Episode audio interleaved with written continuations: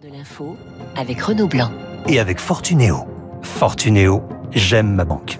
Bonjour Georges-Manuel Bruno. Bonjour. Vous êtes grand reporter au Figaro, spécialiste du Proche et du Moyen-Orient. Vous avez publié de nombreux livres hein, sur le Qatar. Je pense à nos très chers émirs, à Qatar, les secrets du coffre-fort ou encore Qatar Papers avec Christian Chesneau aux éditions euh, Michel Lafon. Gros plan avec vous sur ce petit État qui fait beaucoup parler en ce moment. La Coupe du Monde, bien sûr, ses liens avec la France, ses relations avec ses voisins. Mais débutons par ce que l'on appelle le, le Qatar Gate, ce scandale au Parlement européen. Avant de rentrer dans, dans le, j'allais dire, dans, dans, dans le, le précis de l'histoire, vous êtes surpris ou pas vraiment par ce scandale?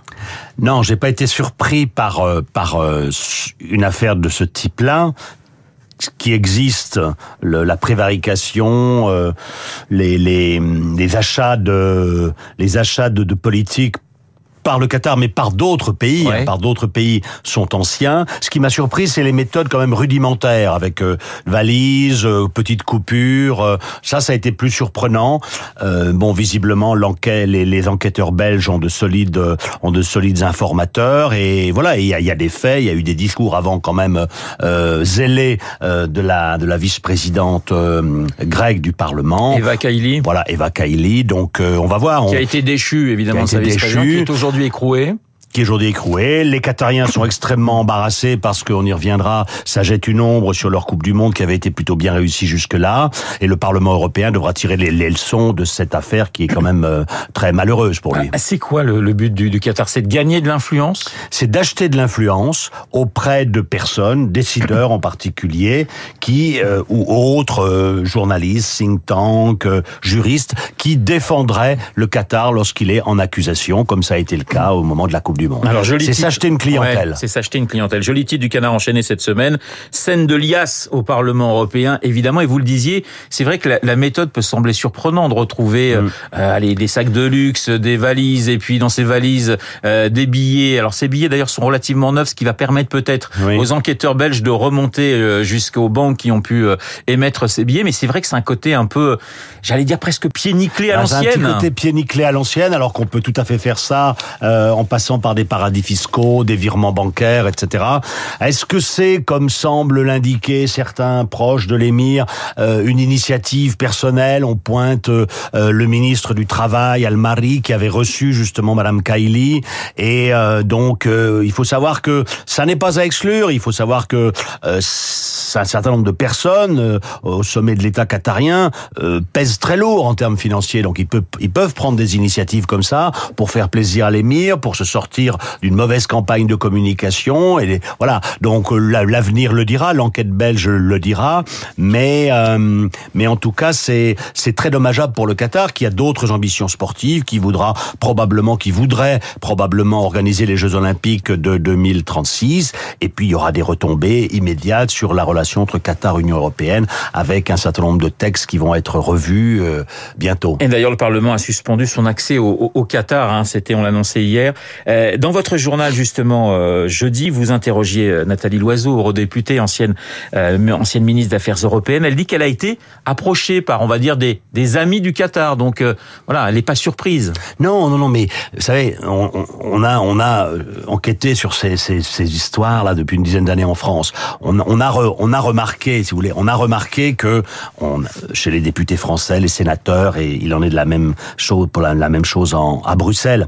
Euh, il y a une c'est un peu un secret de polichinelle parce ouais. que c'est assez facile et d'ailleurs les enquêteurs belges vont le faire et c'est assez facile de détecter qui sont les amis du Qatar, des Émirats Arabes Unis, de la de l'Arabie Saoudite. Lorsque des votes euh, ont lieu, bah, il suffit de répertorier ceux qui votent contre systématiquement des, des sanctions. De la même façon, quand vous allez sur des dans, dans les journaux, vous voyez des, des tribunes qui sont rédigées par des députés en faveur de tel ou tel pays. Donc la cartographie des amis euh, du Qatar ou de tel autre pays sera assez facilement faite. Mais que je voulais dire, c'est qu'il y a, il y a à la fois une gêne de beaucoup de députés ou de politiques parce qu'ils disent euh, il faut que ça s'arrête, mais d'un autre côté, euh, on, on veut pas trop non plus cracher dans la soupe. Et donc il y avait jusqu'à un certain temps une certaine omerta parce qu'on disait si jamais on, on incrimine tel député, tel sénateur, telle sénatrice, ça va rejaillir sur le Parlement. Là, l'affaire est tellement grosse qu'effectivement, je pense qu'on n'a plus d'omerta. Mais on est au début, à votre avis, de cette affaire, c'est-à-dire que ah oui, parce que là, on est à quelques députés, eurodéputés, oui. pardonnez-moi, qui seraient concernés, mais vous pensez que ça peut aller beaucoup, beaucoup plus loin Ça peut aller un peu plus loin parce que, euh, visiblement, euh, contrairement à la France, les services de renseignement belges collaborent avec la justice belge. Euh, on sait que cinq autres services de renseignement ont participé à cette détection des, d'éventuels, des, d'éventuels circuits de, de corruption. on, on, on l'a écrit, nous, en France, les services de renseignement sont à l'affût, surveillent un certain nombre de personnes qui sont soupçonnées de recevoir, etc., de l'argent de tel ou tel pays, dans tel club d'affaires, etc. Donc, mais en France, euh, les services d'enseignement collaborent peu avec la justice parce qu'ils se méfient des magistrats.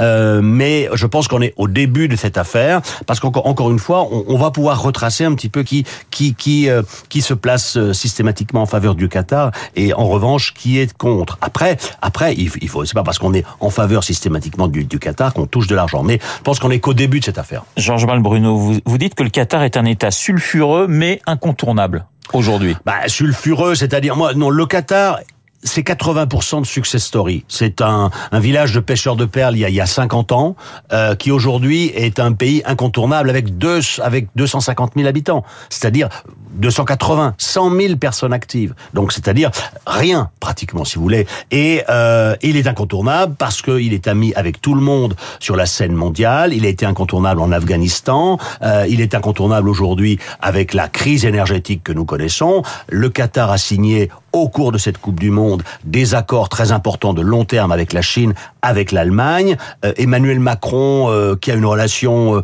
je dirais, un peu, On va y revenir, ouais. un peu, comment dirais-je, sans, sans, sans trop d'amour, c'est sûr. Avec le Qatar, il va, est obligé de, de, de aussi de, de comment dirais-je, de tendre la main pour que le, le, le, Qatar, qui est un des principaux pays producteurs de gaz, nous fournisse du gaz. Total a signé un très gros contrat, donc ils sont incontournables, mais ils ont 80% de success story, 20% de zone grise relation avec des mouvements islamistes et capacité à quand même euh, à parfois corrompre euh, certaines personnes. Voilà, ils parlent avec des pays ou des organisations que nous oui. ne fréquentons pas. Exactement, ouais. c'est ce qui fait leur plus-value. Les talibans, c'est comme ça qu'ils se, euh, ils sont rendus incontournables. Le Hamas euh, à Gaza. Euh, des libérations d'otages, etc. Ils ont une diplomatie conciliatrice. Donc, euh, effectivement, on, on, va souvent voir le Qatar pour euh, pour euh, pour régler des problèmes au Soudan ou ailleurs, au Tchad récemment encore. On dit d'ailleurs que lorsque vous étiez otage, mm -hmm. le Qatar était intervenu pour votre libération. Bah, le Qatar a payé notre rançon. La presse ouais. britannique l'a l'a révélé. Ensuite, un ministre des Affaires étrangères qatarien que je, je, je taquinais un petit peu m'a dit euh, c'est pas c'est pas en gentiment m'a dit c'est pas un, on vous a aidé, c'est pas bien de nos, de nos, voilà, mais c'était gentil, c'est sous une forme de, voilà. Le Qatar et les présidents français. Vous parliez d'Emmanuel Macron, il était à Doha mercredi pour euh, le match contre le Maroc. Il sera dimanche euh, de nouveau euh, dans à Doha pour la finale de la Coupe du Monde. On lui a beaucoup reproché, on lui reproche ses déplacements, mais vous vous dites finalement c'est pas le président loin de là le plus conciliant avec l'Émirat. Ah oui, non, ça c'est sûr, ça c'est sûr. Le, le, plus conciliant, ça a été Nicolas Sarkozy, ouais. qui a été le, le président de, Quel le grand ami du Qatar, le grand ami du, du Qatar. Ça a été la, chaleur des relations, l'intensification des relations à partir de 2007, paiement des, de, la, rançon qui a permis le, euh, qui a permis la libération des infirmières bulgares, ensuite euh, accord de, de, convention fiscale, euh, tentative d'attirer les, les investissements du Qatar en France, Coupe du Monde, etc. Bon. Euh, Ensuite, François Hollande, lui, a plutôt pris le parti justifié de l'Arabie Saoudite, qui est le grand pays du Golfe, et Emmanuel dont Macron, les relations avec le Qatar sont très dont les relations avec le Qatar rester... sont compliquées, ouais. euh, se sont euh, détériorées en 2017, euh, améliorées en 2021. Emmanuel Macron, lui, il a pris l'option Émirats Arabes Unis, qui sont les ennemis jurés du Qatar. Et donc, le, le Qatar Emmanuel Macron, cher Tamim l'émir, c'est une relation de désamour. Le, les divergences diplomatiques sont nombreuses. Il y a eu l'appui euh, qatarien à la Turquie, qui était à l'époque notre ennemi, il y a quelques années notamment sur la Libye. Il y a eu aussi Emmanuel Macron a dit à l'émir, je ne veux plus d'argent qatarien, dans l'islam de France. Oui. Hein, on avait écrit oui, parce qu'il y a cette question, c'est effectivement ah, oui, oui, oui, de l'influence du Qatar. des ONG. Oui. Emmanuel Macron a été très ferme sur ce sujet. Il y a eu des reproches français sur la façon dont Al Jazeera a traité, a couvert euh, l'affaire Samuel Paty. Mais de leur côté, les Qatariens disent à Emmanuel Macron ou aux Français, nous, on a investi 25 milliards d'euros dans votre économie, on fait du bien à votre économie, on investit, on achète le PSG, et en retour, eh bien, on a un président français qui est ami-ami avec notre pire ennemi MBZ, et qui nous bat froid. Et donc on ne comprend pas. D'où cette relation un petit peu de, de, de désamour aujourd'hui, même si euh, la réelle politique veut que bah, Emmanuel Macron euh, et le Qatar, c'est pareil, on, on, aura besoin d'eux pour le euh, pour pour pour le gaz. Oui, parce que la, la, guerre en Ukraine a en quelque sorte ah, les cartes. Rend encore plus incontournables ces pays-là, aussi bien le Qatar que l'Arabie Saoudite. Le Qatar pour le gaz, parce qu'ils sont un des principaux producteurs mondiaux de gaz, l'Arabie Saoudite pour le pétrole. Ils sont incontournables. Dimanche, euh, Macron euh, va forcément Emmanuel Macron va regarder le match, la finale, mais est-ce qu'il va aussi parler business avec euh, l'émir Tamim un petit peu avant le match? Ça, je sais pas. Je serai, je suis pas dans le secret de. Mais non, je pense pas. Je pense pas que, que surtout à une période un peu sensible avec l'affaire du, du Qatargate, mais euh, mais euh, va, ils vont se parler. Ils se parlent, ils se sont parlé, je crois, avant-hier. Euh, non, la, la relation n'est pas mauvaise, mais elle, elle, elle n'est pas, elle n'est pas aussi chaleureuse qu'elle a été évidemment du temps de Nicolas Sarkozy, parce que parce qu'Emmanuel Macron a compris quand même que nos amis qatariens sont des gens tout à fait. Il faut il faut il faut pas les boycotter, il faut c'est pas un État paria, etc. Mais ils ont parfois tendance, si vous voulez, on revient toujours 80% de success story, 20% de zone grise, et c'est ces 20% de zone grise sur les, laquelle il faut être très vigilant. Et donc Emmanuel Macron est vigilant à leur égard sur cette zone grise. Merci Georges Malbruno, grand reporter au Figaro. Qatar Papers avec Christian Chesneau, c'est chez Michel Lafont. Merci d'avoir été ce matin dans notre studio. Il est 8h28. Dans un instant, nous allons retrouver euh, Charles Bonner pour l'essentiel de l'actualité.